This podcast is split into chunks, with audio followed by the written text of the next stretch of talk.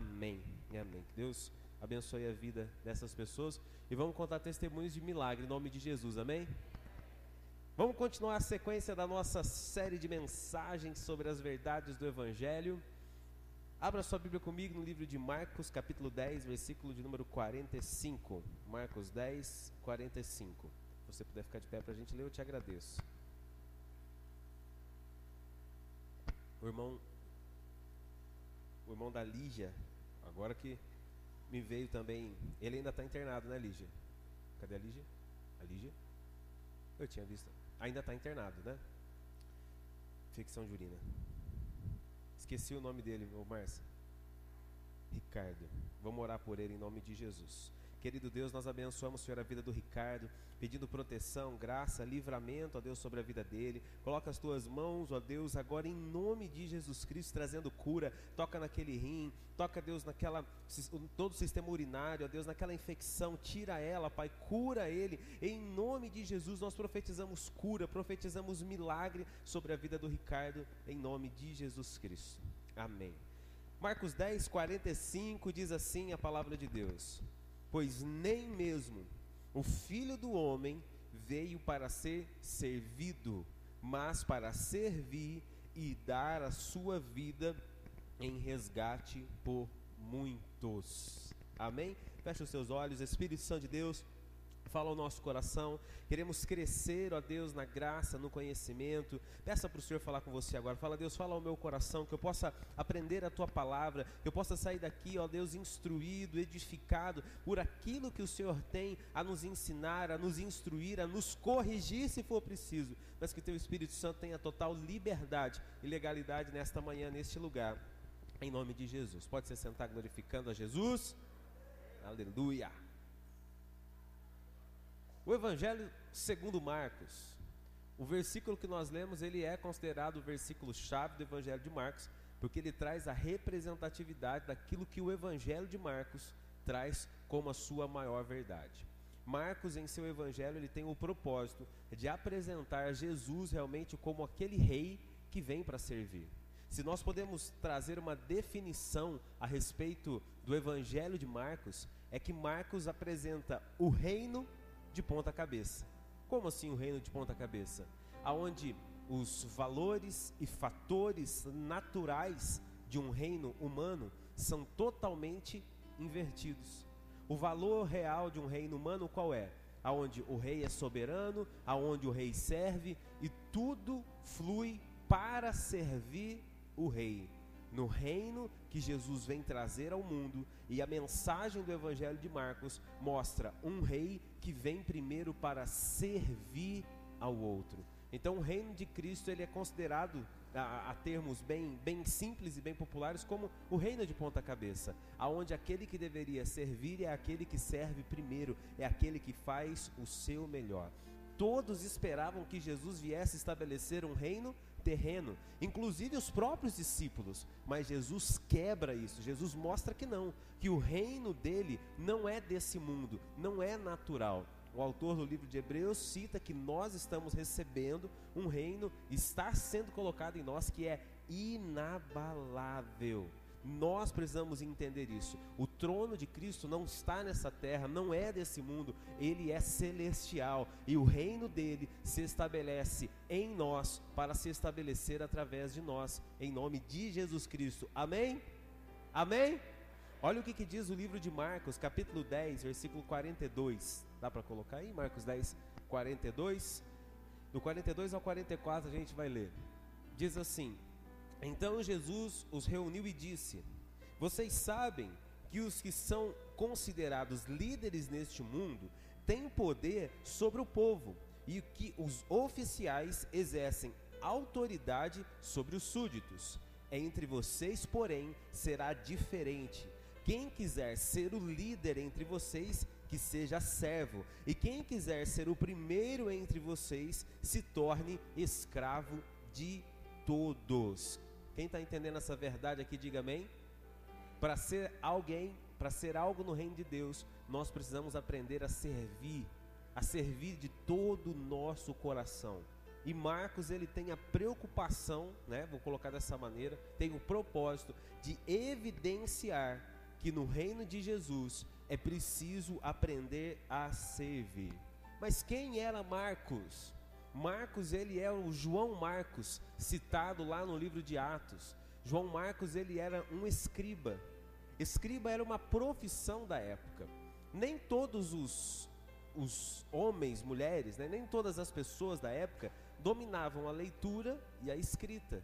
Para aprender a ler e escrever corretamente, ele tinha que se preparar para isso. E escriba era considerado uma profissão muito valorizada no Antigo Testamento.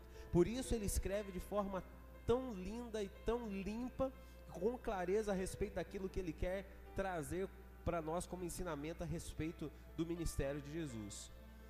João Marcos se tornou um amigo íntimo de Pedro, ao ponto, ao ponto de Pedro considerá-lo como seu filho. A intimidade, o relacionamento e o carinho que existiam entre Pedro e João Marcos fez com que Pedro, lá em 1 Pedro, abre para mim 5,13. 1 Pedro 5,13, só para você entender quem que era esse Marcos, o João Marcos. 1 Pedro 5,13. Opa, vai chegar. 13. Vou ler aqui. Aquela que está na Babilônia, escolhida assim como vocês, lhes envia saudações e também meu filho Marcos.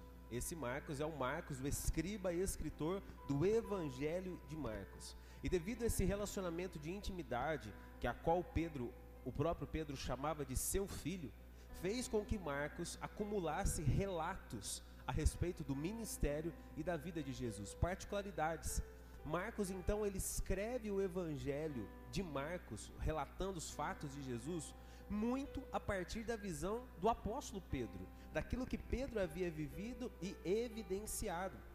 João Marcos também se tornou muito importante dentro da história, porque ele participou da primeira viagem missionária de Paulo.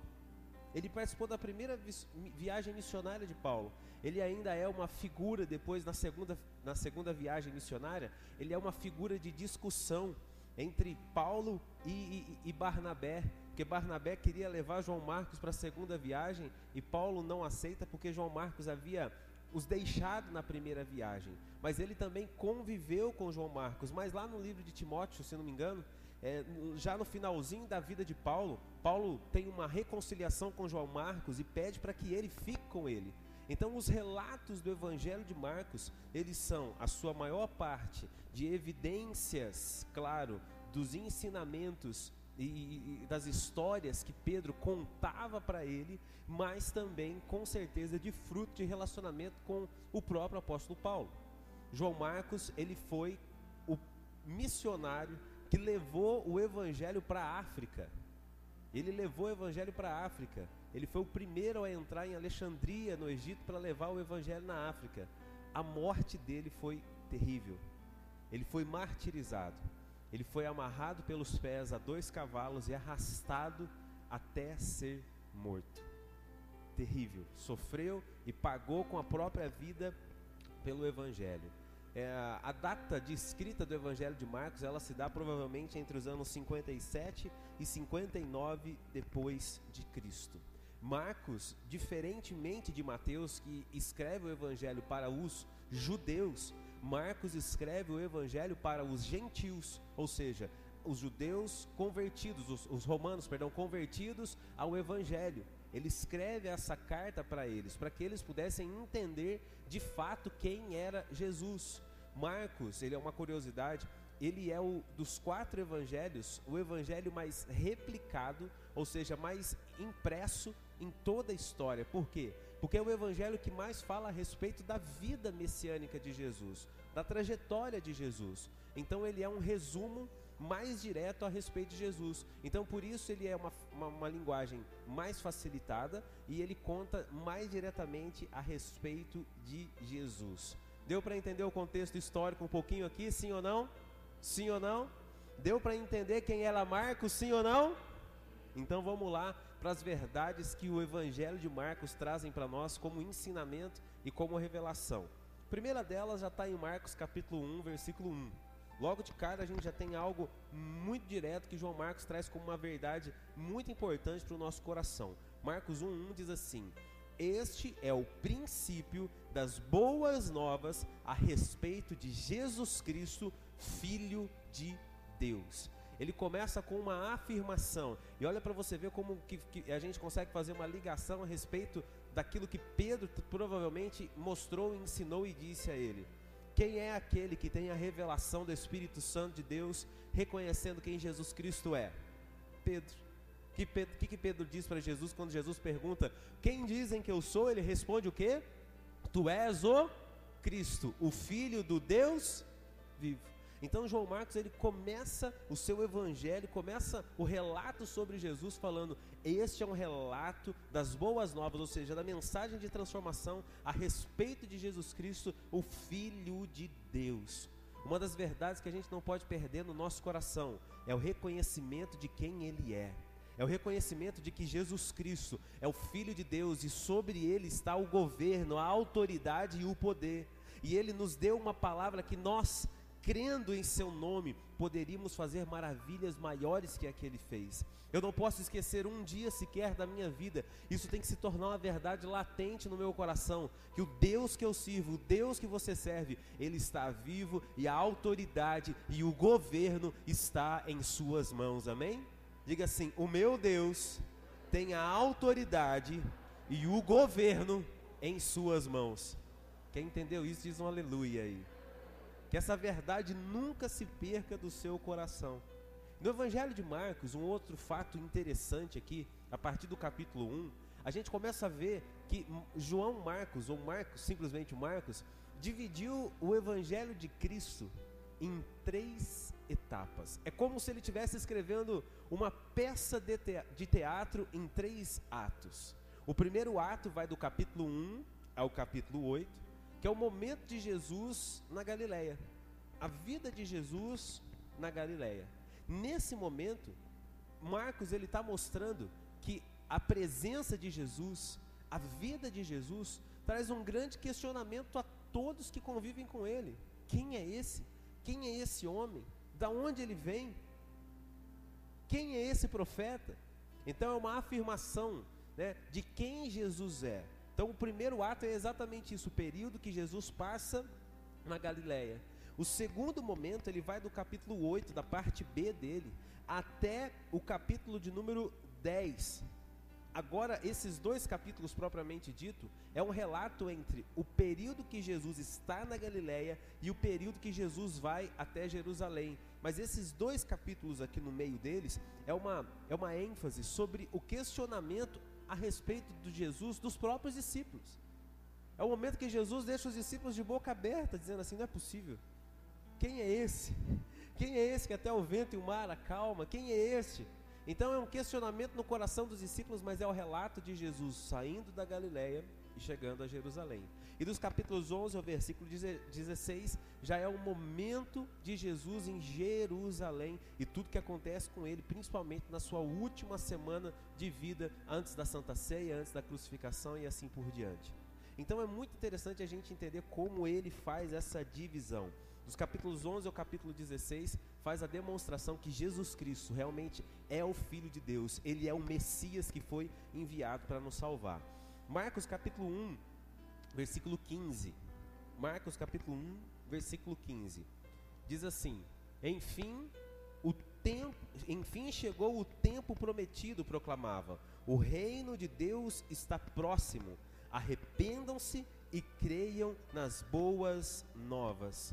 Uma outra verdade que precisa ser nosso guia de vida, precisa ser nosso guia de direcionamento diário, é que sem arrependimento verdadeiro não existe transformação.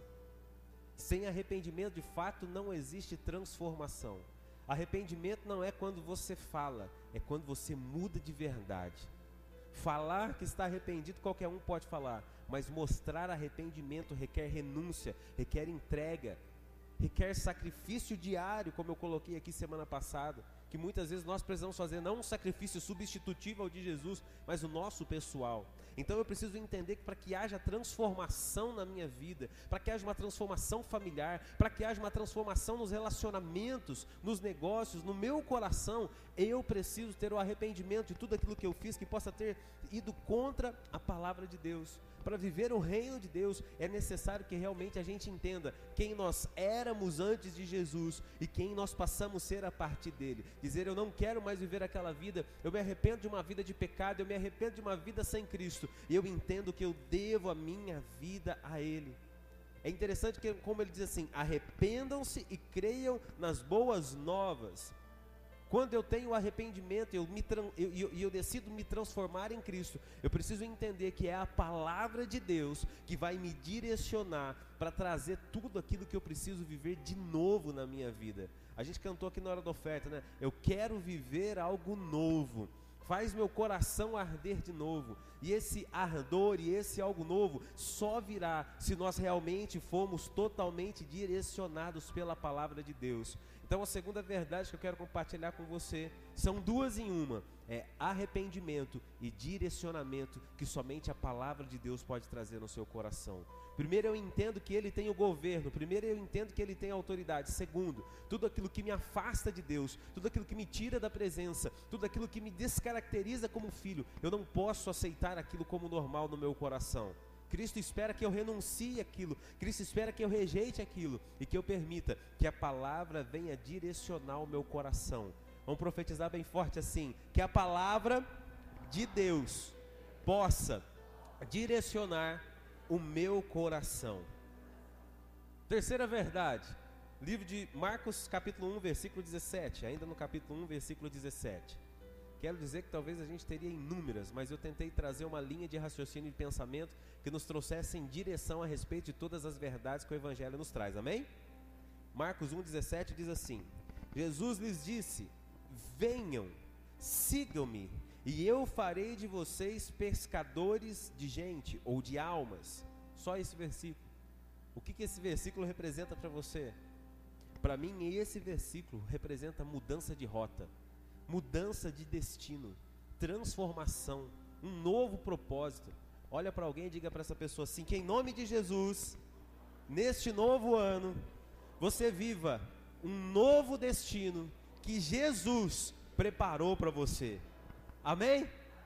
Você não vai chegar no final do ano arrependido. Você não vai chegar no, ano, no final do ano dizendo assim: eu, eu, eu, deveria ter feito tudo diferente. Você vai chegar no final do ano dizendo assim: valeu a pena viver aquilo que Cristo tinha para mim, em nome de Jesus que a gente acredita naquilo que Ele tem para nós, a gente acredita naquilo que Ele está reservando para nós. É isso que Cristo está dizendo para os discípulos aqui. Está falando com Pedro, Tiago e João. Ei, vocês são pescadores de peixe, mas a partir de agora vocês vão ser pescadores de alma. Ou seja, Jesus pegou a habilidade deles e transformou, e, e, e, e vamos dizer assim, que Ele direcionou elas para viver um novo propósito. É isso que eu quero que você entenda. Deus ele dotou você de capacidades, Deus dotou você de habilidades. E eu não estou falando só de habilidades manuais para o trabalho, não. Deus dotou você com alguma capacidade e habilidade que Ele vai usar isso para abençoar a vida de pessoas. Eu tenho que acreditar que se Deus me deu um trabalho específico e me colocou naquele lugar, é para que eu continue sendo reflexo dele ali. Se Deus me colocou para morar numa casa, num bairro, para nascer numa família, é porque Deus tem um propósito para mim ali naquele lugar. Deus ele quer encaminhar o nosso destino e o nosso futuro, então a gente tem que acreditar nele, a gente tem que entender isso. Quando a gente permite que Jesus Cristo nos mude de rota, que Ele mude o nosso destino, a gente passa a servir com toda a nossa capacidade e alegria ao reino de Deus. Quero só fazer uma pergunta aqui: será que nós temos servido a Deus com toda a nossa alegria? Será que a gente tem servido? Será que a gente tem vindo ao culto com alegria?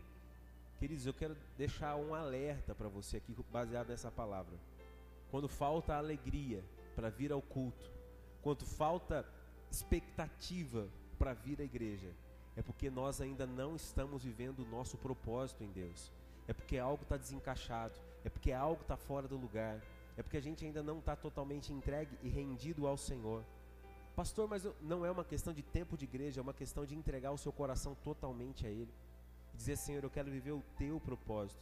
É por isso que Jesus está dizendo para os discípulos quando ele encontra eles: venham, Ele não está dizendo só para eles saiam daí e fiquem aqui comigo. É interessante, essa tradução é NVT, que ela diz assim: venham, ou seja, saiam daí e venham onde eu estou.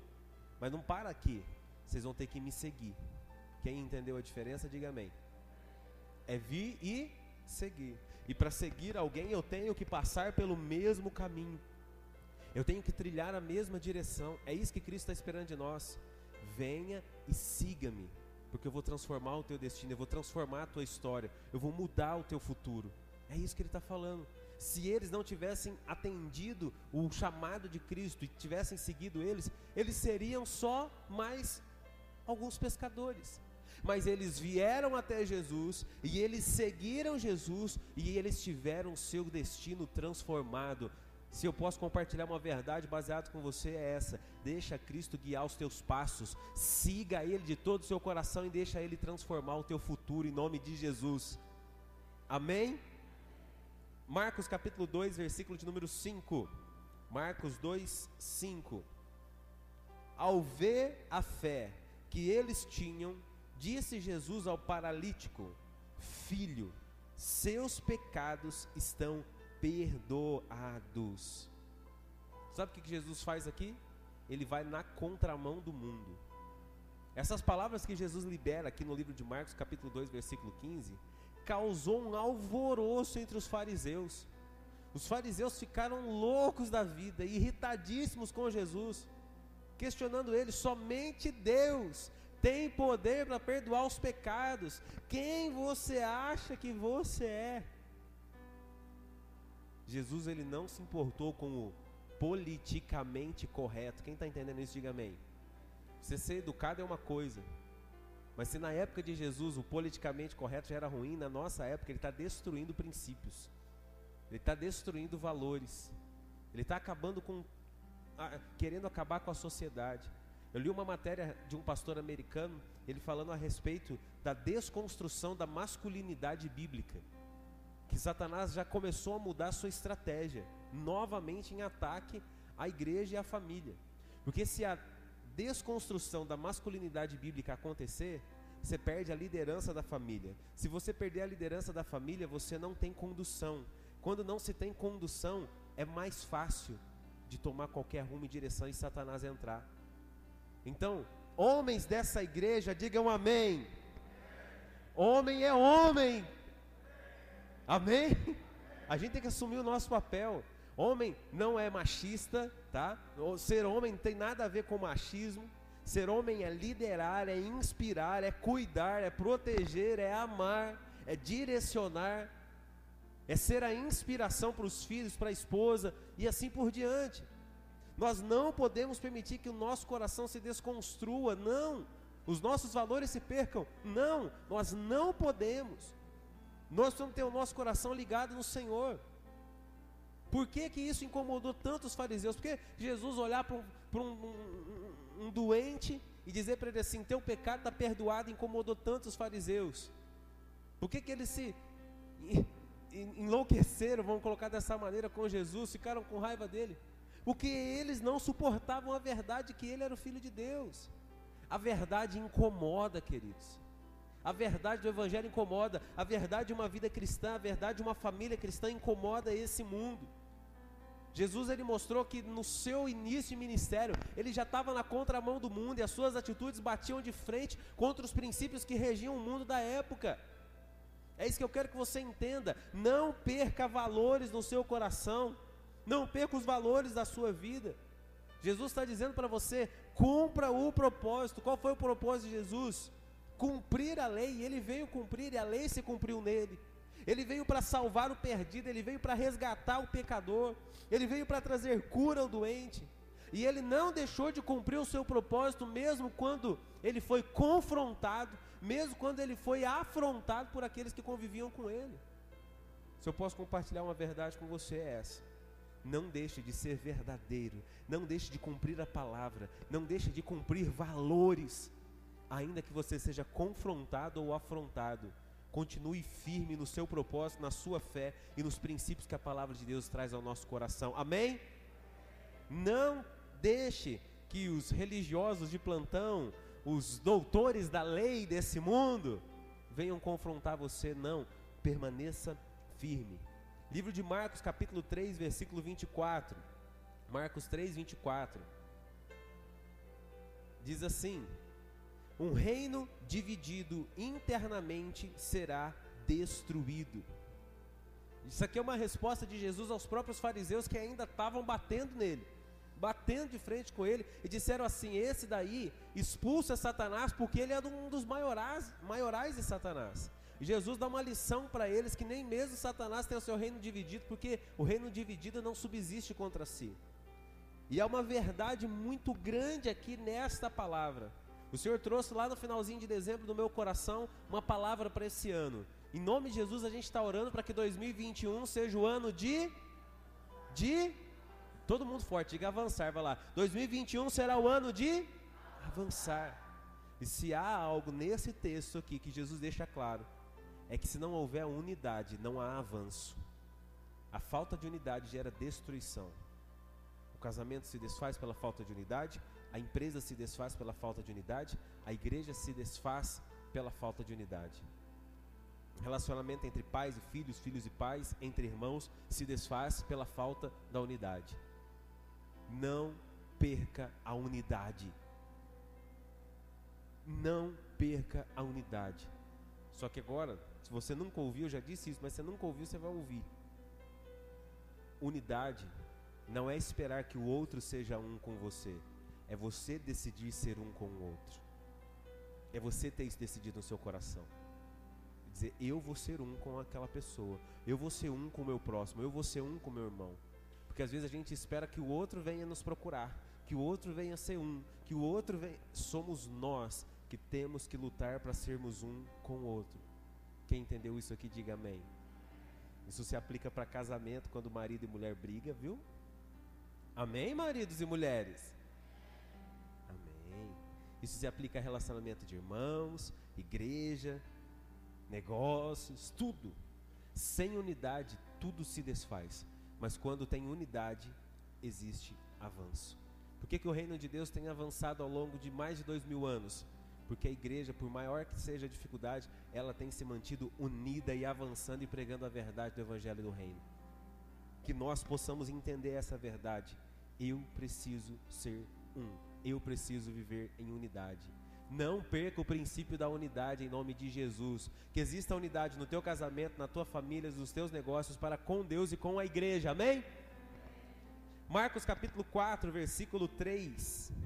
Corri, irmãos, que eu estou no 4 ainda, mas nós vamos chegar lá. 4, 3. Do 3 ao 8 a gente vai ver. Ouçam um lavrador saiu para semear. Enquanto espalhava sementes pelo campo, algumas caíram à beira do caminho e as aves vieram e a comeram. Outras sementes caíram em solo rochoso e, não havendo terra, germinaram rapidamente. Mas as plantas logo murcharam sob o calor do sol e secaram, pois não tinham raízes profundas. Outras sementes caíram entre, entre espinhos que cresceram e a sufocaram os brotos sem nada produzirem. Ainda outras caíram em solo fértil e germinaram cresceram e ainda produziram uma colheita de 30, 60 e até 100 vezes maior que a quantidade semeada. Qual que é a verdade desse texto aqui que os próprios discípulos não entendem? E eles ficam questionando, mas o que, que Jesus quis dizer? O que, que Jesus quis falar? Que Jesus quis nos ensinar? E ele explica para eles de uma forma é, mais linda, vamos colocar assim, mas eu vou, eu vou tentar ser o mais direto possível. Jesus ele está dizendo que é importante receber a palavra, mas é mais importante saber em que solo ela está caindo. Você está cuidando do solo que está caindo a palavra? Que é uma verdade? Como que você está cuidando do seu coração? A maneira como o seu coração está sendo cuidado é o que está definindo o que, ou, de que forma, perdão, a palavra vai germinar e vai crescer em você. Você tem guardado teu coração? A palavra de Deus diz assim: guarda teu coração, porque dele procedem as saídas da vida. Será que você tem guardado teu coração em Deus? Será que teu coração tem, tem sido guardado no Senhor? Não há uma regra, mas existem alguns caminhos que você pode aprender a guardar o teu coração e preparar o teu coração para ser o solo fértil. Primeiro, oração. Eu já falei aqui semana passada de como você pode orar. Segundo, leitura da palavra. Já falei aqui também. Outra coisa que você pode aprender a fazer na sua vida, jejuar. Jejuar. Outra coisa que você precisa fazer na sua vida é exercitar a palavra.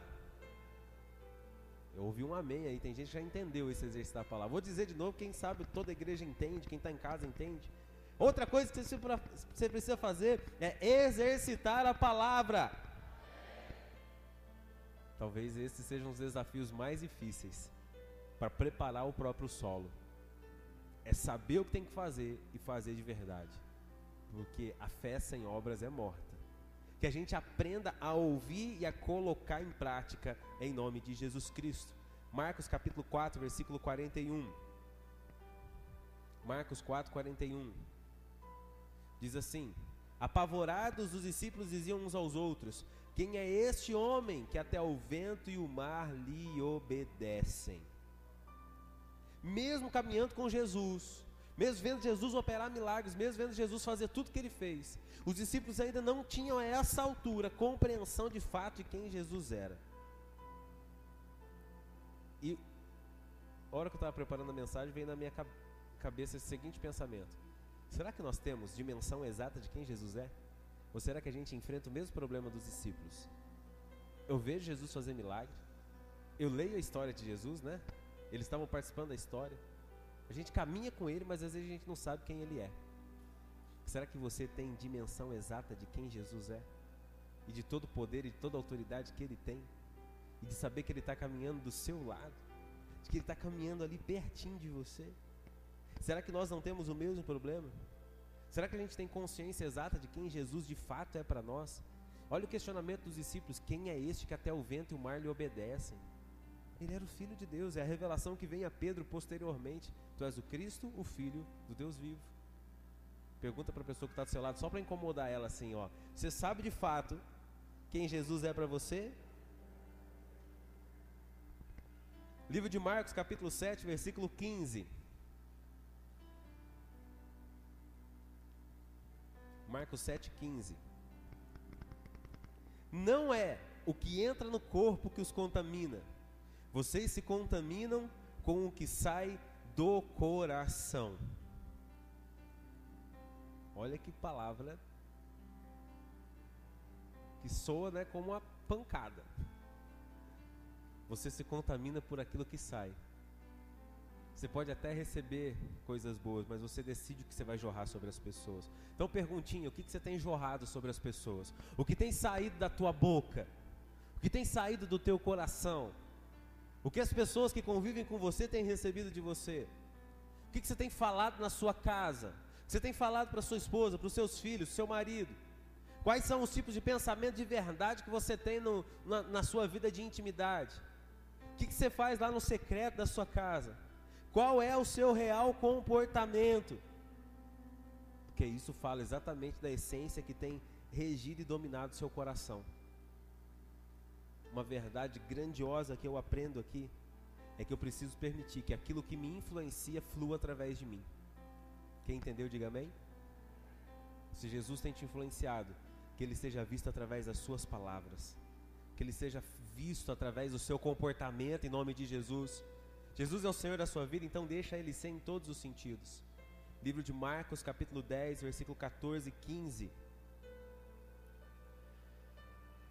Ao ver isso, Jesus ficou indignado com os discípulos e disse: Deixem que as crianças venham a mim, não as impeçam, pois o reino de Deus pertence aos que são como elas. Eu lhes digo a verdade: quem não receber o reino de Deus como uma criança, de modo algum entrará nele. Que lição, que verdade, tão simples, mas tão direta ao nosso coração. E segundo aquilo que o Espírito Santo trouxe ao meu coração, quero compartilhar o que, que Jesus quis dizer com esses versículos aqui, para entrar no reino. Porque nós estamos recebendo o reino aqui, amém? Ele está se manifestando em nós, amém? Mas ele foi preparar lugar para que um dia a gente entre com ele no reino de sua glória. Então, para entrar nesse lugar com ele, eu preciso ter um coração puro. Teu coração é puro? Eu preciso carregar em mim um amor sincero para com Deus e para com o meu próximo. Eu preciso aprender a ter uma entrega total, sem reservas, a Cristo, da minha confiança, dos medos, das angústias e da minha fé totalmente depositada nele. Será que eu tenho vivido cada dia de forma intensa na presença do Senhor? Se a gente for olhar para uma criança, a criança tem um coração puro, sim ou não? Sim. Somos nós que às vezes contaminamos o coração da criança, mas o coração dela é puro. Segundo, uma criança tem amor sincero, sim ou não? Gosta, gosta. Não gosta, acabou. Não adianta. É o amor sincero. A criança ela se entrega totalmente por aquilo que ela está fazendo, sim ou não? Ela acha que nunca mais ela vai ter outra oportunidade de fazer, de viver. Leva uma criança no dia de calor numa piscina para vocês verem. Ela acha que a piscina nunca mais vai estar na vida dela. Ela fica ali até enrugar inteirinha, assim, né? Porque ela vive intensamente aquilo, ela quer estar ali todo o tempo e viver de forma intensa. Você dá um brinquedo para a criança, ela pega aquele brinquedo e usa, usa, usa, usa, usa, usa, usa. Eu me lembro do Deco, como é aquele boneco? Astro Boy. Um, era um bonequinho que veio no, no lanche do McDonald's. Olha o que veio na minha cabeça, na minha memória aqui. O André não largava aqui de brinquedo. Não largava, não largava, não largava aquilo por nada. Ele ganhava outro, ficava dois minutos com o outro e ia lá com aquele brinquedinho. Foi até destruir, eu nem sei que fim que tomou aquilo mas que destruiu inteirinho. Por quê? Porque ele é intenso, ele quer viver aquilo de forma intensa. Então a gente precisa aprender isso. Livro de Marcos, capítulo 10, versículo 45. Marcos 10, 45.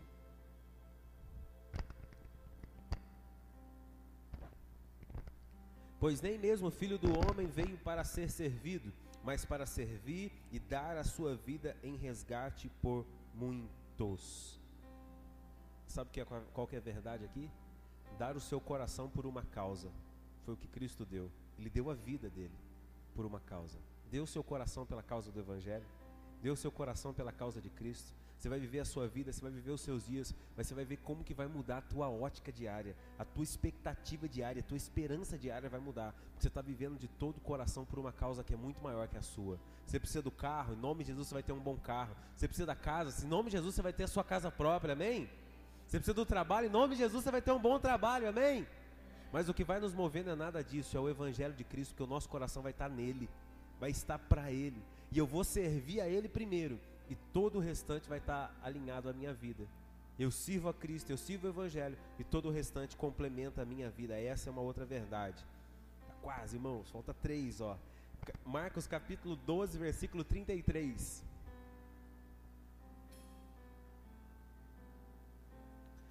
Eu sei e sei que é importante amá-lo de todo o meu coração, de todo o meu entendimento, de todas as minhas forças, e amar o meu próximo como a mim mesmo é mais importante que oferecer todos os holocaustos e sacrifícios exigidos pela lei. Amor. Uma das grandes verdades que Marcos traz já agora, quase que no final do seu evangelho, é falando de Jesus Cristo a respeito de como ele encarava o poder do amor. E ele diz assim: amar alguém, amar a Deus, é mais importante do que qualquer sacrifício que você possa ter. Sabe aquela situação assim, ó, de você se sentir amado por alguém? Às vezes a pessoa não precisa falar nada. Ela senta do teu lado, te abraça, ela senta do teu lado, segura na tua mão, ela fica com você ali e você se sente acolhida, sim ou não? Já viveu alguma situação assim com alguém? A pessoa simplesmente está ali, do seu lado. Por quê? Porque ela está demonstrando amor. Ela está do seu lado, ela está te apoiando, ela ama você, seja é, a esposa, o marido, é, seja um amigo, o amor fraternal. Porque ela está do seu lado. É isso que Cristo está falando. Ame de todo o seu coração. Não, res, não recue, não desista. Continue avançando em servir ao Senhor. Outra verdade, livro de Marcos, capítulo 16, versículo 6. Marcos 16, 6 diz assim: Mas ele disse: Não tenham medo. Vocês procuram Jesus de Nazaré que foi crucificado, mas ele não está aqui ressuscitou. Vejam, este é o lugar onde haviam colocado o seu corpo. Sabe qual é a outra verdade que eu entendo do Evangelho de Marcos e que ele quis trazer para nós? É a reafirmação de nós não nos esquecermos daquilo que ele começa falando no seu Evangelho. Ele começa dizendo, ele é o Filho de Deus. E ele agora, já quase no final do seu Evangelho, ele diz assim, e ele está vivo. Nós mantemos nosso coração, o meu Cristo vive O meu Cristo está vivo. Eu posso olhar para aquilo que foi morto um dia e posso dizer: Ele está vivo. O anjo diz para elas: olhem aonde ele foi colocado, ele já não está mais lá. É isso que eu quero que você entenda aqui nesta manhã também saia com essa verdade no seu coração. Eu vou olhar para aquilo que eu achei que tinha morrido, eu vou olhar para aquilo que eu achei que tinha acabado, e eu vou profetizar: em nome de Jesus vai ter vida ali. Amém? Vida. Deus vai trazer vida em nome de Jesus. E para encerrar, a última verdade que eu quero compartilhar com vocês é Marcos 16, 15. Marcos 16, 15. Jesus lhes disse: Vão ao mundo inteiro e anunciem as boas novas a todos. Outra verdade, eu não posso parar de testemunhar quem Cristo é. Eu não posso parar de falar aquilo que Cristo tem feito na minha vida. Eu não posso deixar de falar que Jesus Cristo é o mesmo ontem, hoje será eternamente. Eu não posso deixar de anunciar que Ele ainda cura, que Ele transforma, que Ele liberta e que Ele restaura. Eu não posso deixar de anunciar isso aos, aos meus amigos, aos meus familiares, aos meus vizinhos, aos desconhecidos da rua. Eu não posso deixar de fazer isso. Amém, queridos? Amém ou não? Essa semana eu encontrei com uma mãe de um amigo e ela me viu, ela me chamou falou assim: Você que é o pastor Alex, né? Eu falei: Sou eu. Ela falou assim: Eu só queria te agradecer. Falei, pelo quê? Ela falou assim, eu sou a mãe do fulano. Falei, ah, que legal. E ele está indo na igreja, né? Falei, graças a Deus, ele está indo sim, já faz um mês que ele está indo lá com a gente, tal, tal, tal. Ele estava desviado há tanto tempo, eu achei que ele nunca mais voltaria para a igreja. Falei, glória a Deus por isso. E ele falou, sabe o que, que ele me falou? Falei, não, não sei. Falou assim que ele viu Cristo em você. Falei, glória a Deus. Falei, que bom e Ele está caminhando com a gente. Então é isso que eu quero que você entenda. Às vezes você não precisa nem falar muita coisa, só deixa as pessoas verem Cristo em você, amém? Deixe Jesus ser visto através de você. Vamos viver essa verdade e a gente vai cumprir o nosso papel, o nosso propósito, em nome de Jesus. Fica de pé no seu lugar. Eu sei que às vezes o tempo é curto, a gente compartilha um monte de coisa, mas que você tenha aprendido algo nessa manhã, amém? Amém ou não? Então que a gente possa ter vivido algo nele, que a gente possa viver algo a partir dele e que a verdade da palavra ela transforme o nosso coração, ela possa nos direcionar, ela possa nos in, indicar um novo caminho. Eu vou trazer um resumo bem rápido. Então, ó, que a gente permita que Cristo seja visto através de nós e a gente fale do amor dele a todo tempo. Que a gente se lembre todos os dias que ele está vivo. Que a gente possa amar ele e o nosso próximo com toda a nossa força, de todo o nosso coração. Amém?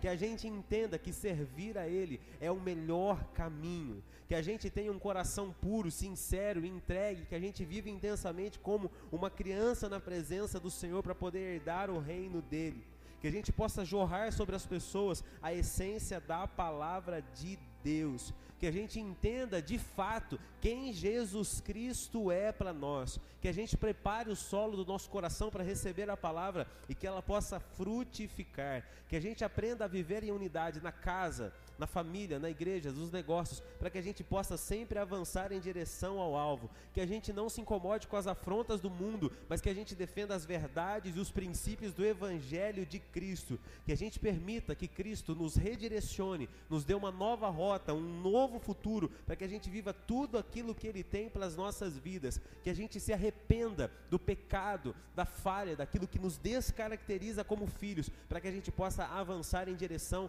àquilo que ele tem para as nossas vidas e que a gente nunca se esqueça que Ele é o Cristo, o Filho do Deus vivo.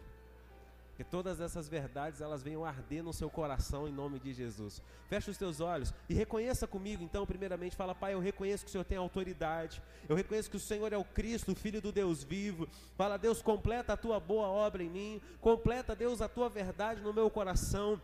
Faz, ó Deus, algo novo sobre a minha história, sobre a minha casa, sobre a minha família. Eu repreendo nesta manhã, Senhor, todo o desânimo. Começa a repreender, eu sinto de orar com você nisso. Fala, Senhor, eu não aceito o desânimo, eu não aceito, ó Deus, o medo, eu não aceito a angústia. Fala, eu repreendo todo este mal em nome de Jesus, mas profetizo que no Senhor e através da tua palavra eu vou poder avançar, eu vou poder viver tudo aquilo que o Senhor tem para a minha vida. Declara no nome de Jesus que tudo aquilo que Satanás tem tramado contra você não irá perdurar, que você é uma pessoa liberta pelo nome de Jesus, que você vai viver a verdade do Evangelho, que você vai viver um novo tempo, um novo destino, um novo rumo, que a palavra venha arder no seu coração e que você seja totalmente direcionado e direcionada pelas verdades da palavra, que se desfaça todo o trono de medo que Satanás talvez tenha tentado colocar no nosso coração, todo o trono de angústia, de insegurança, de incerteza, que tudo isso se desfaça no nome de Jesus Cristo e que a gente saiba que Ele é aquele que morreu por nós, ressuscitou, está vivo, assentado à destra de Deus Pai e que o Evangelho dele se estabeleça através de nós, que o reino dele se estabeleça através de nós e que as pessoas vejam Cristo através da nossa vida que assim a tua casa prospere, que a tua vida avance em nome de Jesus. Erga a mão direita em direção ao céu, aqui em direção a mim, e repita comigo dizendo assim: Eu creio que em nome de Jesus as, as verdades do Evangelho irão me transformar, me corrigir, me realinhar, me dar uma nova esperança, um novo destino para viver tudo aquilo que Cristo tem para mim. Diga 2021 é o ano de avançar para a glória de Deus Pai. Se você crê, aplauda ao Cristo, ao Rei dos Reis, ao Senhor dos Senhores. Aleluia! Amém. Amém. Deus abençoe a vida dessas pessoas e vamos contar testemunhos de milagre em nome de Jesus. Amém? Vamos continuar a sequência da nossa série de mensagens sobre as verdades do Evangelho. Abra sua Bíblia comigo no livro de Marcos, capítulo 10, versículo de número 45. Marcos 10, 45. Se você puder ficar de pé para a gente ler, eu te agradeço. O irmão, o irmão da Lígia, agora que me veio também, ele ainda está internado, né, Lígia? Cadê a Lígia? A Lígia? Eu tinha visto. Ainda está internado, né? Ficção jurina. Esqueci o nome dele, ô Márcia. Ricardo. Vamos orar por ele em nome de Jesus. Querido Deus, nós abençoamos, Senhor, a vida do Ricardo, pedindo proteção, graça, livramento, ó Deus, sobre a vida dele. Coloca as tuas mãos, ó Deus, agora em nome de Jesus Cristo, trazendo cura. Toca naquele rim, toca, Deus, naquela todo o sistema urinário, ó Deus, naquela infecção, tira ela, Pai, cura ele. Em nome de Jesus, nós profetizamos cura, profetizamos milagre sobre a vida do Ricardo, em nome de Jesus Cristo. Amém.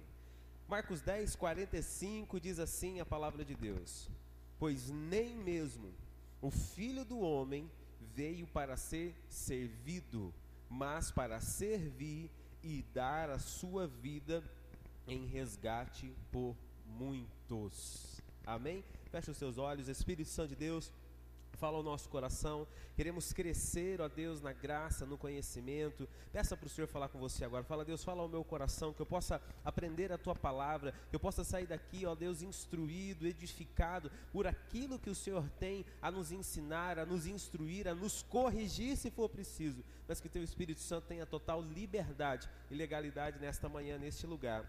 Em nome de Jesus. Pode se sentar glorificando a Jesus. Aleluia. O Evangelho segundo Marcos, o versículo que nós lemos, ele é considerado o versículo chave do Evangelho de Marcos, porque ele traz a representatividade daquilo que o Evangelho de Marcos traz como a sua maior verdade. Marcos, em seu evangelho, ele tem o propósito de apresentar Jesus realmente como aquele rei que vem para servir. Se nós podemos trazer uma definição a respeito do evangelho de Marcos, é que Marcos apresenta o reino de ponta cabeça. Como assim o reino de ponta cabeça? Aonde os valores e fatores naturais de um reino humano são totalmente invertidos. O valor real de um reino humano qual é? Aonde o rei é soberano, aonde o rei serve e tudo flui para servir o rei no reino que Jesus vem trazer ao mundo, e a mensagem do Evangelho de Marcos mostra um rei que vem primeiro para servir ao outro. Então, o reino de Cristo ele é considerado a, a, termos bem, bem simples e bem populares como o reino de ponta cabeça, aonde aquele que deveria servir é aquele que serve primeiro, é aquele que faz o seu melhor. Todos esperavam que Jesus viesse estabelecer um reino terreno, inclusive os próprios discípulos. Mas Jesus quebra isso. Jesus mostra que não, que o reino dele não é desse mundo, não é natural. O autor do livro de Hebreus cita que nós estamos recebendo um reino, está sendo colocado em nós que é inabalável. Nós precisamos entender isso. O trono de Cristo não está nessa terra, não é desse mundo, ele é celestial e o reino dele se estabelece em nós para se estabelecer através de nós, em nome de Jesus Cristo. Amém? Amém? Olha o que, que diz o livro de Marcos, capítulo 10, versículo 42. Dá para colocar aí? Marcos 10, 42. Do 42 ao 44 a gente vai ler. Diz assim: Então Jesus os reuniu e disse: Vocês sabem que os que são considerados líderes neste mundo têm poder sobre o povo e que os oficiais exercem autoridade sobre os súditos. Entre vocês, porém, será diferente. Quem quiser ser o líder entre vocês, que seja servo, e quem quiser ser o primeiro entre vocês, se torne escravo de todos. Quem está entendendo essa verdade aqui, diga amém.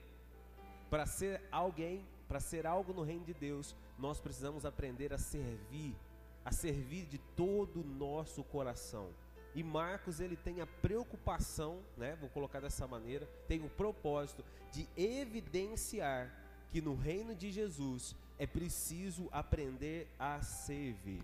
Mas quem era Marcos? Marcos, ele é o João Marcos, citado lá no livro de Atos. João Marcos, ele era um escriba. Escriba era uma profissão da época. Nem todos os, os homens, mulheres, né, nem todas as pessoas da época dominavam a leitura e a escrita.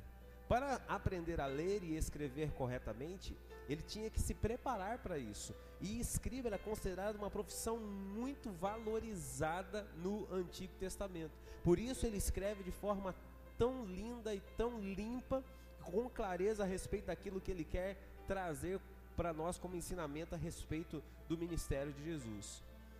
João Marcos se tornou um amigo íntimo de Pedro, ao ponto, ao ponto de Pedro considerá-lo como seu filho.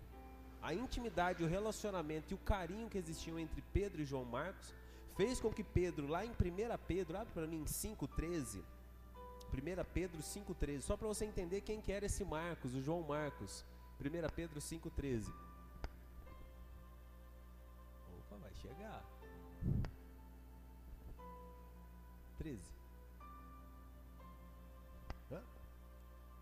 Eu vou ler aqui. Aquela que está na Babilônia escolhida assim como vocês, lhes envia saudações e também meu filho Marcos. Esse Marcos é o Marcos, o escriba e escritor do Evangelho de Marcos. E devido a esse relacionamento de intimidade, que a qual Pedro, o próprio Pedro chamava de seu filho, fez com que Marcos acumulasse relatos a respeito do ministério e da vida de Jesus, particularidades Marcos então ele escreve o evangelho de Marcos, relatando os fatos de Jesus, muito a partir da visão do apóstolo Pedro, daquilo que Pedro havia vivido e evidenciado. João Marcos também se tornou muito importante dentro da história, porque ele participou da primeira viagem missionária de Paulo. Ele participou da primeira viagem missionária de Paulo. Ele ainda é uma figura, depois na segunda, na segunda viagem missionária, ele é uma figura de discussão entre Paulo e, e, e Barnabé. Porque Barnabé queria levar João Marcos para a segunda viagem e Paulo não aceita porque João Marcos havia os deixado na primeira viagem. Mas ele também conviveu com João Marcos. Mas lá no livro de Timóteo, se não me engano, é, já no finalzinho da vida de Paulo, Paulo tem uma reconciliação com João Marcos e pede para que ele fique com ele. Então, os relatos do Evangelho de Marcos, eles são a sua maior parte de evidências, claro, dos ensinamentos e, e das histórias que Pedro contava para ele, mas também, com certeza, de fruto de relacionamento com o próprio apóstolo Paulo. João Marcos, ele foi o missionário que levou o evangelho para a África. Ele levou o evangelho para a África. Ele foi o primeiro a entrar em Alexandria, no Egito, para levar o evangelho na África. a morte dele foi terrível. Ele foi martirizado. Ele foi amarrado pelos pés a dois cavalos e arrastado até ser morto. Terrível. Sofreu e pagou com a própria vida pelo Evangelho. É, a data de escrita do Evangelho de Marcos ela se dá provavelmente entre os anos 57 e 59 depois de Cristo. Marcos, diferentemente de Mateus, que escreve o Evangelho para os judeus, Marcos escreve o Evangelho para os gentios, ou seja, os judeus convertidos, os, os romanos, perdão, convertidos ao Evangelho. Ele escreve essa carta para eles, para que eles pudessem entender de fato quem era Jesus. Marcos, ele é uma curiosidade, ele é o dos quatro evangelhos, o evangelho mais replicado, ou seja, mais impresso em toda a história. Por quê? Porque é o evangelho que mais fala a respeito da vida messiânica de Jesus, da trajetória de Jesus. Então ele é um resumo mais direto a respeito de Jesus. Então por isso ele é uma, uma, uma linguagem mais facilitada e ele conta mais diretamente a respeito de Jesus. Deu para entender o contexto histórico um pouquinho aqui, sim ou não? Sim ou não? Deu para entender quem era Marcos, sim ou não? Então vamos lá para as verdades que o Evangelho de Marcos trazem para nós como ensinamento e como revelação. A primeira delas já está em Marcos capítulo 1, versículo 1. Logo de cara a gente já tem algo muito direto que João Marcos traz como uma verdade muito importante para o nosso coração. Marcos 1, 1 diz assim: Este é o princípio das boas novas a respeito de Jesus Cristo, Filho de Deus. Ele começa com uma afirmação. E olha para você ver como que, que, a gente consegue fazer uma ligação a respeito daquilo que Pedro provavelmente mostrou, ensinou e disse a ele. Quem é aquele que tem a revelação do Espírito Santo de Deus, reconhecendo quem Jesus Cristo é? Pedro. O que, que Pedro diz para Jesus quando Jesus pergunta: Quem dizem que eu sou? Ele responde o quê? Tu és o Cristo, o Filho do Deus vivo.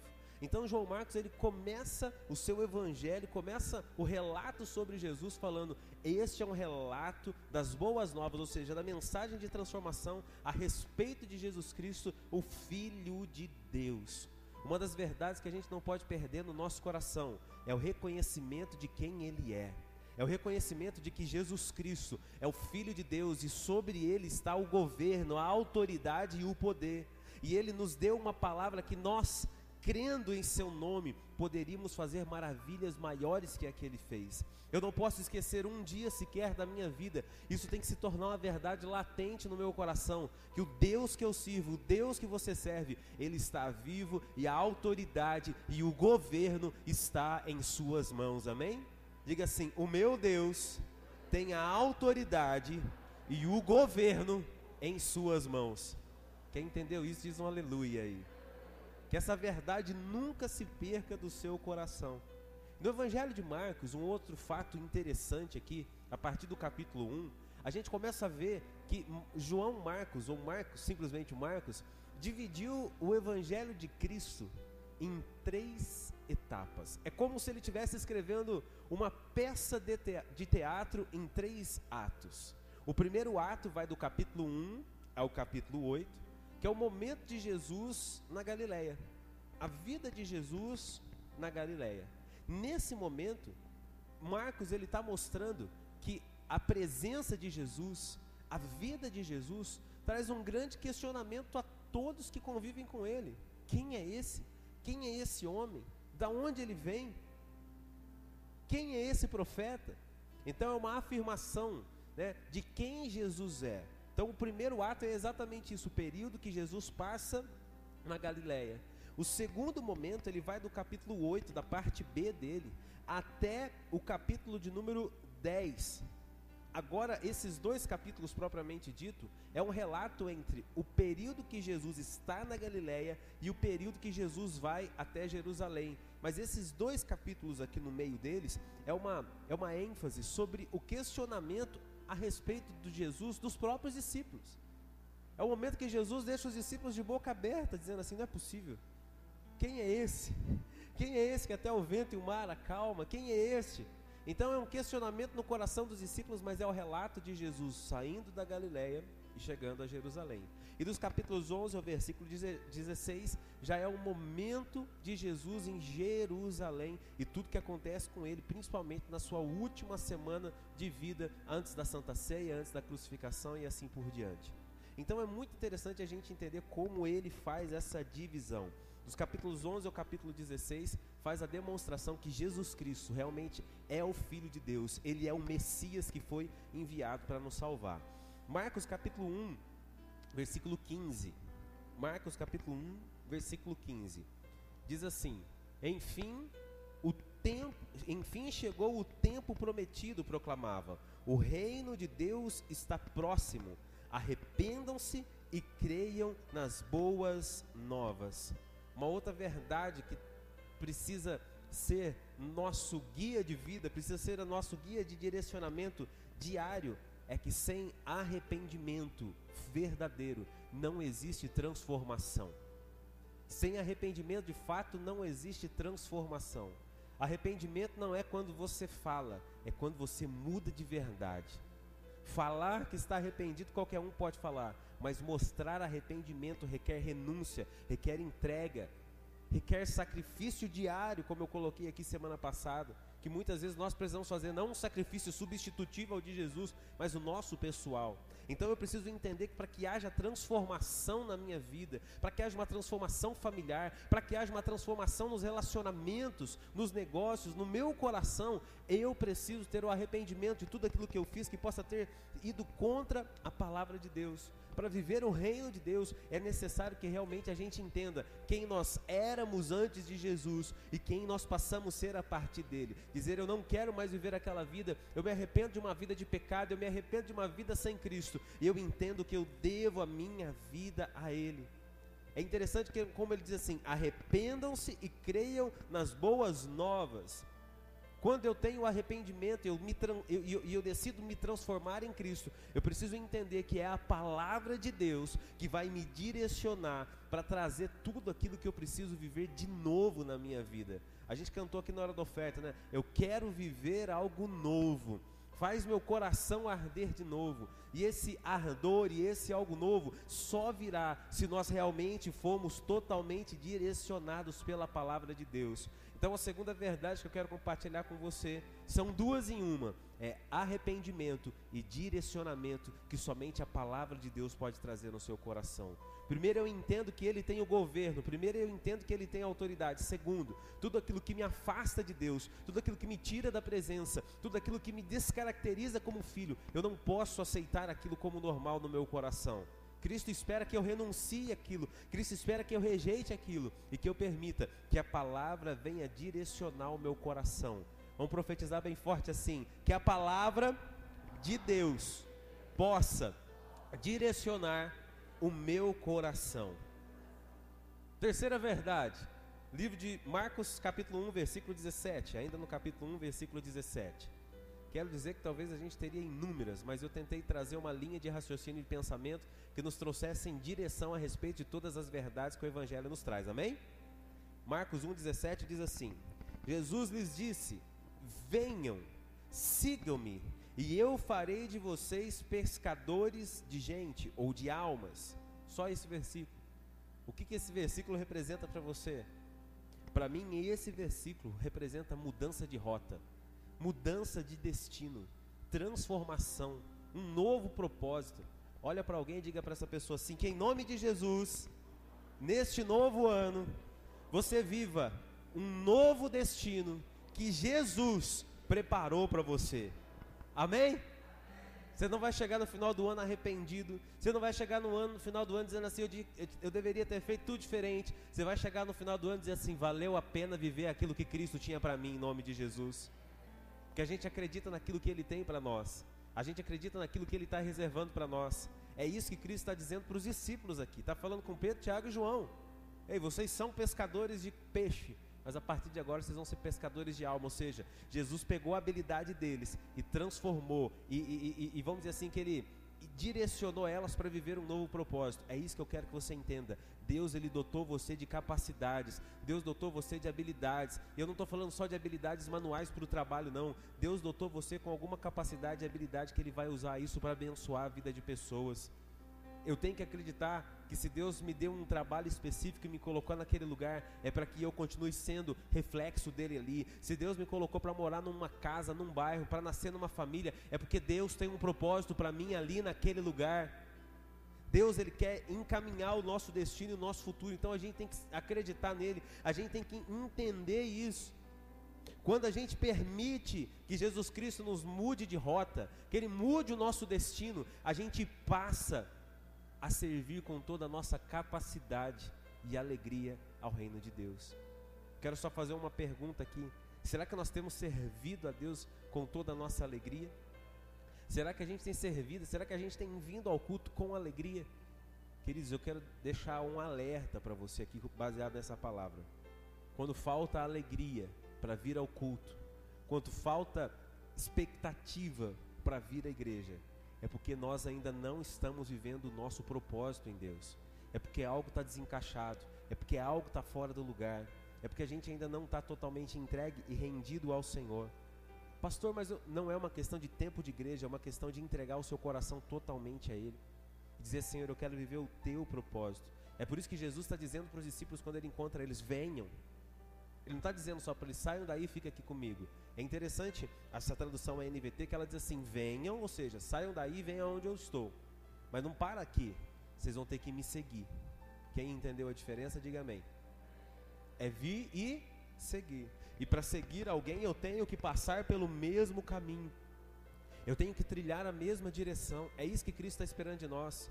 Venha e siga-me porque eu vou transformar o teu destino, eu vou transformar a tua história, eu vou mudar o teu futuro. É isso que ele está falando. Se eles não tivessem atendido o chamado de Cristo e tivessem seguido eles, eles seriam só mais alguns pescadores. Mas eles vieram até Jesus e eles seguiram Jesus e eles tiveram seu destino transformado se eu posso compartilhar uma verdade baseada com você é essa: deixa Cristo guiar os teus passos, siga Ele de todo o seu coração e deixa Ele transformar o teu futuro em nome de Jesus. Amém? Marcos capítulo 2, versículo de número 5. Marcos 2, 5. Ao ver a fé que eles tinham, disse Jesus ao paralítico: Filho, seus pecados estão perdoados. Sabe o que Jesus faz aqui? Ele vai na contramão do mundo. Essas palavras que Jesus libera aqui no livro de Marcos, capítulo 2, versículo 15, causou um alvoroço entre os fariseus. Os fariseus ficaram loucos da vida, irritadíssimos com Jesus, questionando ele: somente Deus tem poder para perdoar os pecados. Quem você acha que você é? Jesus ele não se importou com o politicamente correto. Quem está entendendo isso, diga amém. Você ser educado é uma coisa, mas se na época de Jesus o politicamente correto já era ruim, na nossa época ele está destruindo princípios, ele está destruindo valores, ele está acabando com, querendo acabar com a sociedade. Eu li uma matéria de um pastor americano, ele falando a respeito da desconstrução da masculinidade bíblica que Satanás já começou a mudar sua estratégia, novamente em ataque à igreja e à família. Porque se a desconstrução da masculinidade bíblica acontecer, você perde a liderança da família. Se você perder a liderança da família, você não tem condução. Quando não se tem condução, é mais fácil de tomar qualquer rumo e direção e Satanás entrar. Então, homens dessa igreja, digam amém. Homem é homem, Amém? A gente tem que assumir o nosso papel. Homem não é machista, tá? Ser homem não tem nada a ver com machismo. Ser homem é liderar, é inspirar, é cuidar, é proteger, é amar, é direcionar, é ser a inspiração para os filhos, para a esposa e assim por diante. Nós não podemos permitir que o nosso coração se desconstrua, não. Os nossos valores se percam, não. Nós não podemos. Nós precisamos ter o nosso coração ligado no Senhor. Por que, que isso incomodou tanto os fariseus? Porque Jesus olhar para um, um, um, um, doente e dizer para ele assim: Teu pecado está perdoado, incomodou tanto os fariseus. Por que, que eles se enlouqueceram, vamos colocar dessa maneira, com Jesus, ficaram com raiva dele? Porque eles não suportavam a verdade que ele era o filho de Deus. A verdade incomoda, queridos. A verdade do Evangelho incomoda. A verdade de uma vida cristã, a verdade de uma família cristã incomoda esse mundo. Jesus ele mostrou que no seu início de ministério, ele já estava na contramão do mundo e as suas atitudes batiam de frente contra os princípios que regiam o mundo da época. É isso que eu quero que você entenda. Não perca valores no seu coração. Não perca os valores da sua vida. Jesus está dizendo para você: cumpra o propósito. Qual foi o propósito de Jesus? Cumprir a lei. Ele veio cumprir e a lei se cumpriu nele. Ele veio para salvar o perdido, ele veio para resgatar o pecador, ele veio para trazer cura ao doente. E ele não deixou de cumprir o seu propósito, mesmo quando ele foi confrontado, mesmo quando ele foi afrontado por aqueles que conviviam com ele. Se eu posso compartilhar uma verdade com você, é essa. Não deixe de ser verdadeiro, não deixe de cumprir a palavra, não deixe de cumprir valores, ainda que você seja confrontado ou afrontado. Continue firme no seu propósito, na sua fé e nos princípios que a palavra de Deus traz ao nosso coração. Amém? Não deixe que os religiosos de plantão, os doutores da lei desse mundo, venham confrontar você. Não, permaneça firme. Livro de Marcos, capítulo 3, versículo 24. Marcos 3, 24. Diz assim: Um reino dividido internamente será destruído. Isso aqui é uma resposta de Jesus aos próprios fariseus que ainda estavam batendo nele batendo de frente com ele e disseram assim: Esse daí expulsa Satanás porque ele é um dos maiorais, maiorais de Satanás. Jesus dá uma lição para eles que nem mesmo Satanás tem o seu reino dividido, porque o reino dividido não subsiste contra si. E há uma verdade muito grande aqui nesta palavra. O Senhor trouxe lá no finalzinho de dezembro do meu coração uma palavra para esse ano. Em nome de Jesus a gente está orando para que 2021 seja o ano de de Todo mundo forte, diga avançar, vai lá. 2021 será o ano de avançar. E se há algo nesse texto aqui que Jesus deixa claro, é que se não houver unidade, não há avanço. A falta de unidade gera destruição.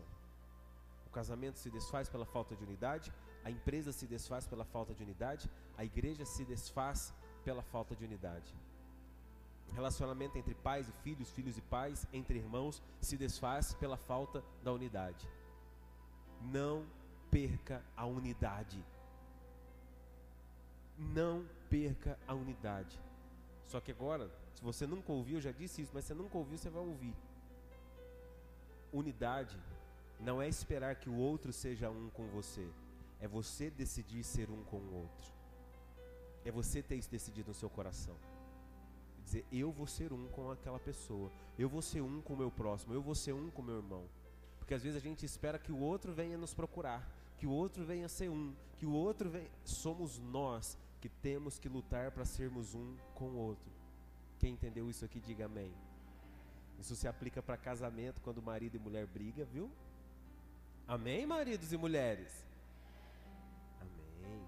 Isso se aplica a relacionamento de irmãos, igreja, negócios, tudo. Sem unidade, tudo se desfaz. Mas quando tem unidade, existe avanço. Por que, que o reino de Deus tem avançado ao longo de mais de dois mil anos? Porque a igreja, por maior que seja a dificuldade, ela tem se mantido unida e avançando e pregando a verdade do Evangelho do Reino. Que nós possamos entender essa verdade. Eu preciso ser um. Eu preciso viver em unidade. Não perca o princípio da unidade em nome de Jesus. Que exista unidade no teu casamento, na tua família, nos teus negócios para com Deus e com a igreja. Amém? Marcos capítulo 4, versículo 3. Corri, irmãos, que eu estou no 4 ainda, mas nós vamos chegar lá. 4, 3. Do 3 ao 8 a gente vai ver. Ouçam. Um lavrador saiu para semear. Enquanto espalhava sementes pelo campo, algumas caíram à beira do caminho e as aves vieram e a comeram. Outras sementes caíram em solo rochoso e, não havendo terra, germinaram rapidamente. Mas as plantas logo murcharam sob o calor do sol e secaram, pois não tinham raízes profundas. Outras sementes caíram entre, entre espinhos que cresceram e as sufocaram os brotos sem nada produzirem. Ainda outras caíram em solo fértil e germinaram, cresceram e ainda produziram uma colheita de 30, 60 e até 100 vezes maior que a quantidade semeada. Qual que é a verdade desse texto aqui que os próprios discípulos não entendem? E eles ficam questionando, mas o que, que Jesus quis dizer? O que, que Jesus quis falar? O que, que Jesus quis nos ensinar? E ele explica para eles de uma forma é, mais linda, vamos colocar assim, mas eu vou, eu vou tentar ser o mais direto possível. Jesus ele está dizendo que é importante receber a palavra, mas é mais importante saber em que solo ela está caindo. Você está cuidando do solo que está caindo na palavra? Que é uma verdade? Como que você está cuidando do seu coração? A maneira como o seu coração está sendo cuidado é o que está definindo o que, ou, de que forma, perdão, a palavra vai germinar e vai crescer em você. Você tem guardado teu coração? A palavra de Deus diz assim: guarda teu coração, porque dele procedem as saídas da vida. Será que você tem guardado teu coração em Deus? Será que teu coração tem, tem sido guardado no Senhor? Não há uma regra, mas existem alguns caminhos que você pode aprender a guardar o teu coração e preparar o teu coração para ser o solo fértil. Primeiro, oração. Eu já falei aqui semana passada de como você pode orar.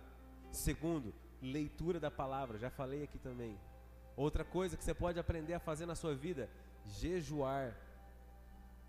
Jejuar. Outra coisa que você precisa fazer na sua vida é exercitar a palavra. Eu ouvi um amém aí, tem gente que já entendeu esse exercitar a palavra. Vou dizer de novo, quem sabe toda a igreja entende, quem está em casa entende. Outra coisa que você precisa fazer é exercitar a palavra. Talvez esses sejam os desafios mais difíceis para preparar o próprio solo. É saber o que tem que fazer e fazer de verdade. Porque a fé sem obras é morta que a gente aprenda a ouvir e a colocar em prática em nome de Jesus Cristo. Marcos capítulo 4, versículo 41. Marcos 4, 41.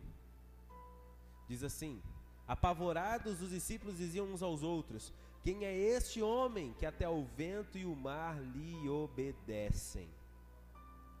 Mesmo caminhando com Jesus, mesmo vendo Jesus operar milagres, mesmo vendo Jesus fazer tudo que ele fez, os discípulos ainda não tinham a essa altura compreensão de fato de quem Jesus era.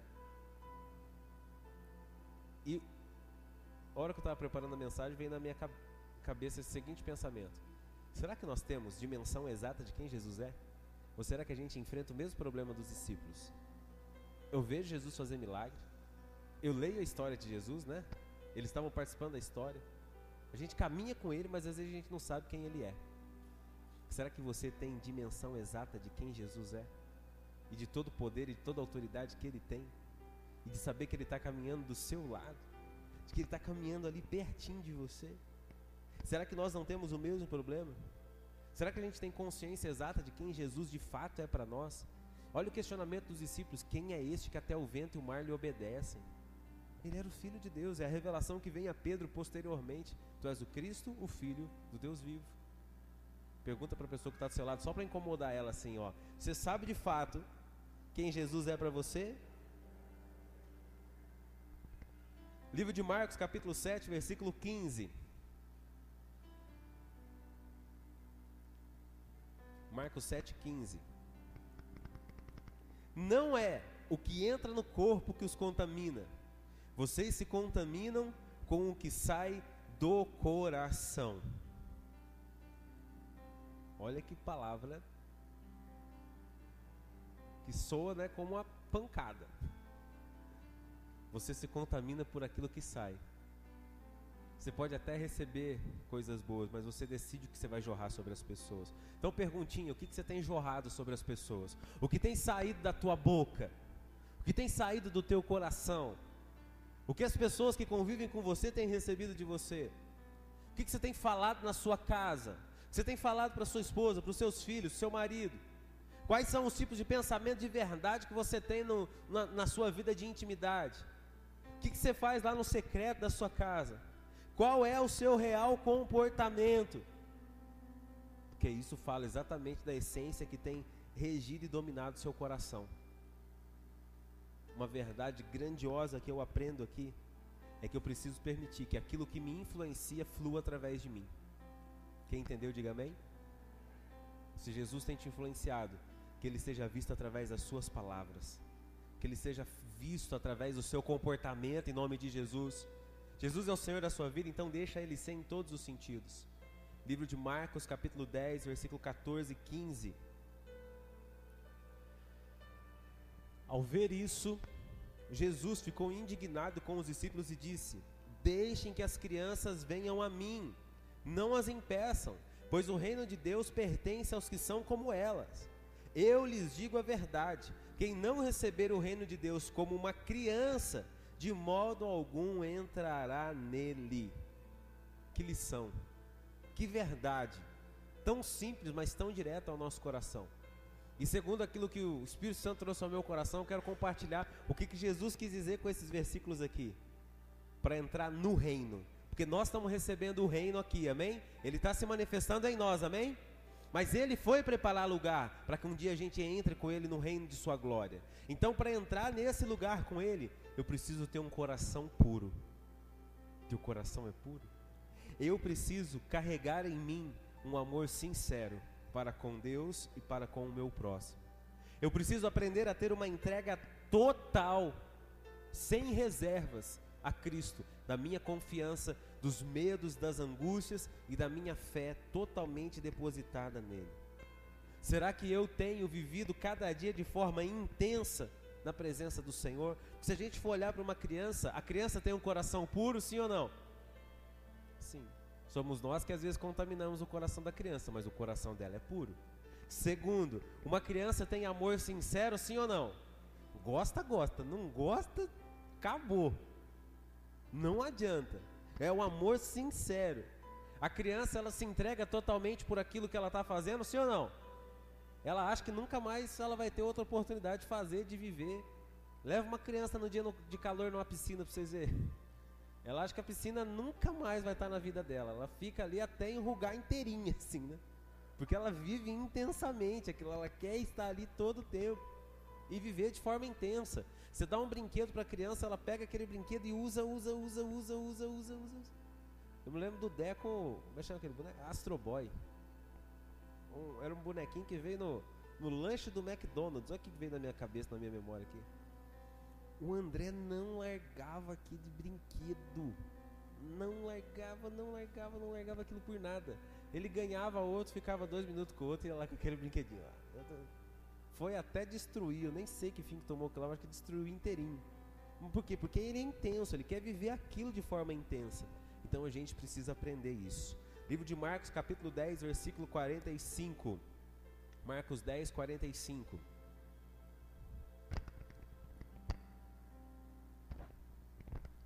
Pois nem mesmo o filho do homem veio para ser servido, mas para servir e dar a sua vida em resgate por muitos. Sabe que é, qual que é a verdade aqui? Dar o seu coração por uma causa. Foi o que Cristo deu. Ele deu a vida dele por uma causa. Deu o seu coração pela causa do Evangelho. Deu o seu coração pela causa de Cristo. Você vai viver a sua vida, você vai viver os seus dias, mas você vai ver como que vai mudar a tua ótica diária, a tua expectativa diária, a tua esperança diária vai mudar. Porque você está vivendo de todo o coração por uma causa que é muito maior que a sua. Você precisa do carro, em nome de Jesus você vai ter um bom carro. Você precisa da casa, em nome de Jesus você vai ter a sua casa própria, amém? Você precisa do trabalho, em nome de Jesus você vai ter um bom trabalho, amém? Mas o que vai nos mover não é nada disso, é o Evangelho de Cristo, que o nosso coração vai estar nele, vai estar para Ele. E eu vou servir a Ele primeiro e todo o restante vai estar alinhado à minha vida. Eu sirvo a Cristo, eu sirvo o Evangelho e todo o restante complementa a minha vida. Essa é uma outra verdade. Tá quase, irmãos, falta três, ó. Marcos capítulo 12, versículo 33.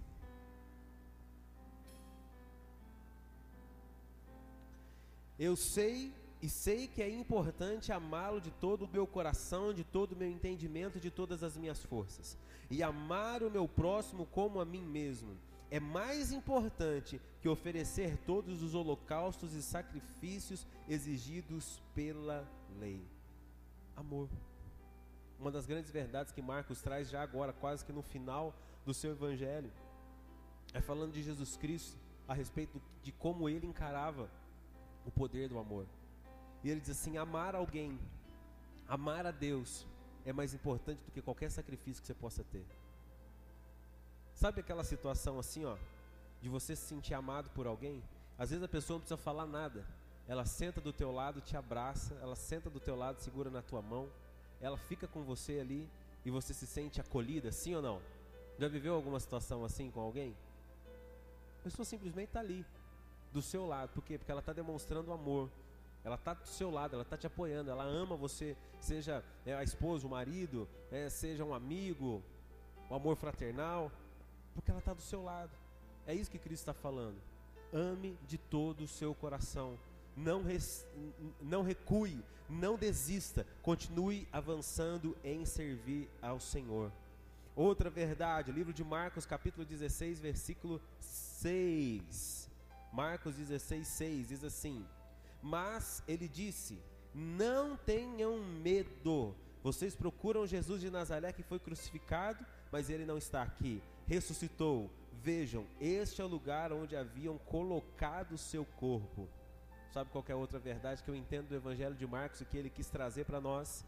É a reafirmação de nós não nos esquecermos daquilo que ele começa falando no seu Evangelho. Ele começa dizendo: Ele é o Filho de Deus. E ele, agora, já quase no final do seu Evangelho, ele diz assim: E ele está vivo. Nós mantemos nosso coração: O meu Cristo vive o meu Cristo está vivo. Eu posso olhar para aquilo que foi morto um dia e posso dizer: Ele está vivo. O anjo diz para elas: olhem aonde ele foi colocado, ele já não está mais lá. É isso que eu quero que você entenda aqui nesta manhã também e saia com essa verdade no seu coração. Eu vou olhar para aquilo que eu achei que tinha morrido, eu vou olhar para aquilo que eu achei que tinha acabado e eu vou profetizar: em nome de Jesus vai ter vida ali. Amém? Vida. Deus vai trazer vida em nome de Jesus. E para encerrar, a última verdade que eu quero compartilhar com vocês é Marcos 16, 15. Marcos 16, 15. Jesus lhes disse: Vão ao mundo inteiro e anunciem as boas novas a todos. Outra verdade, eu não posso parar de testemunhar quem Cristo é. Eu não posso parar de falar aquilo que Cristo tem feito na minha vida. Eu não posso deixar de falar que Jesus Cristo é o mesmo ontem, hoje será eternamente. Eu não posso deixar de anunciar que Ele ainda cura, que Ele transforma, que Ele liberta e que Ele restaura. Eu não posso deixar de anunciar isso aos, aos meus amigos, aos meus familiares, aos meus vizinhos, aos desconhecidos da rua. Eu não posso deixar de fazer isso. Amém, queridos? Amém ou não? Essa semana eu encontrei com uma mãe de um amigo e ela me viu, ela me chamou e falou assim: Você que é o pastor Alex, né? Eu falei, sou eu. Ela falou assim, eu só queria te agradecer. Eu falei, pelo quê? Ela falou assim, eu sou a mãe do fulano. Eu falei, ah, que legal. E ele está indo na igreja, né? Eu falei, graças a Deus, ele está indo sim, já faz um mês que ele está indo lá com a gente, tal, tal, tal. Ele estava desviado há tanto tempo, eu achei que ele nunca mais voltaria para a igreja. Eu falei, glória a Deus por isso. E ele falou, sabe o que, que ele me falou? Falou, não, não sei. Falou assim que ele viu Cristo em você. Falei, glória a Deus. Falei, que bom. E Ele está caminhando com a gente. Então é isso que eu quero que você entenda. Às vezes você não precisa nem falar muita coisa. Só deixe as pessoas verem Cristo em você. Amém? Deixe Jesus ser visto através de você. Vamos viver essa verdade e a gente vai cumprir o nosso papel, o nosso propósito em nome de Jesus. Fica de pé no seu lugar. Eu sei que às vezes o tempo é curto, a gente compartilha um monte de coisa, mas que você tenha aprendido algo nessa manhã, amém? Amém ou não? Então que a gente possa ter vivido algo nele, que a gente possa viver algo a partir dele e que a verdade da palavra ela transforme o nosso coração, ela possa nos direcionar, ela possa nos in, indicar um novo caminho. Eu vou trazer um resumo bem rápido. Então, ó, que a gente permita que Cristo seja visto através de nós e a gente fale do amor dele a todo tempo. Que a gente se lembre todos os dias que ele está vivo. Que a gente possa amar ele e o nosso próximo com toda a nossa força, de todo o nosso coração. Amém?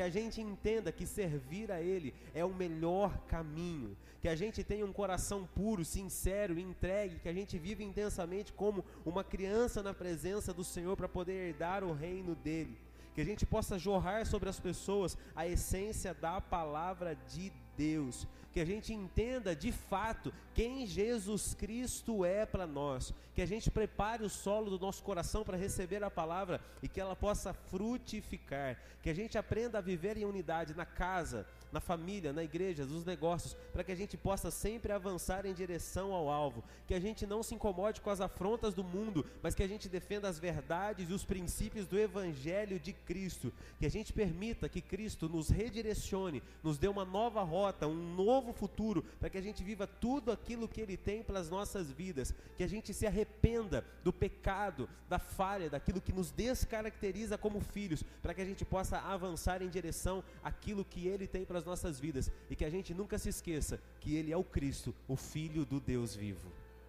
Que todas essas verdades elas venham arder no seu coração em nome de Jesus. Feche os teus olhos e reconheça comigo, então, primeiramente, fala, Pai, eu reconheço que o Senhor tem autoridade. Eu reconheço que o Senhor é o Cristo, o Filho do Deus vivo. Fala, Deus, completa a tua boa obra em mim. Completa, Deus, a tua verdade no meu coração. Faz, ó Deus, algo novo sobre a minha história, sobre a minha casa, sobre a minha família. Eu repreendo nesta manhã, Senhor, todo o desânimo. Começa a repreender, eu sinto de orar com você nisso. Fala, Senhor, eu não aceito o desânimo, eu não aceito, ó Deus, o medo, eu não aceito a angústia. Fala, eu repreendo todo este mal em nome de Jesus, mas profetizo que no Senhor e através da tua palavra eu vou poder avançar, eu vou poder viver tudo aquilo que o Senhor tem para a minha vida. Declara no nome de Jesus que tudo aquilo que Satanás tem tramado contra você não irá perdurar, que você é uma pessoa liberta pelo nome de Jesus, que você vai viver a verdade do Evangelho, que você vai viver um novo tempo, um novo destino, um novo rumo, que a palavra venha arder no seu coração. E que você seja totalmente direcionado e direcionada pelas verdades da palavra, que se desfaça todo o trono de medo que Satanás talvez tenha tentado colocar no nosso coração, todo o trono de angústia, de insegurança, de incerteza, que tudo isso se desfaça graça no nome de Jesus Cristo e que a gente saiba que Ele é aquele que morreu por nós, ressuscitou, está vivo, assentado à destra de Deus Pai e que o Evangelho dele se estabeleça através de nós, que o reino dele se estabeleça através de nós e que as pessoas vejam Cristo através da nossa vida que assim a tua casa prospere, que a tua vida avance em nome de Jesus. Erga a mão direita em direção ao céu, aqui em direção a mim, e repita comigo dizendo assim: Eu creio que em nome de Jesus, as, verdades do Evangelho irão me transformar, me corrigir, me realinhar, me dar uma nova esperança, um novo destino para viver tudo aquilo que Cristo tem para mim. Diga 2021 é o ano de avançar para a glória de Deus Pai. Se você crê, aplauda ao Cristo, ao Rei dos Reis, ao Senhor dos Senhores. Aleluia!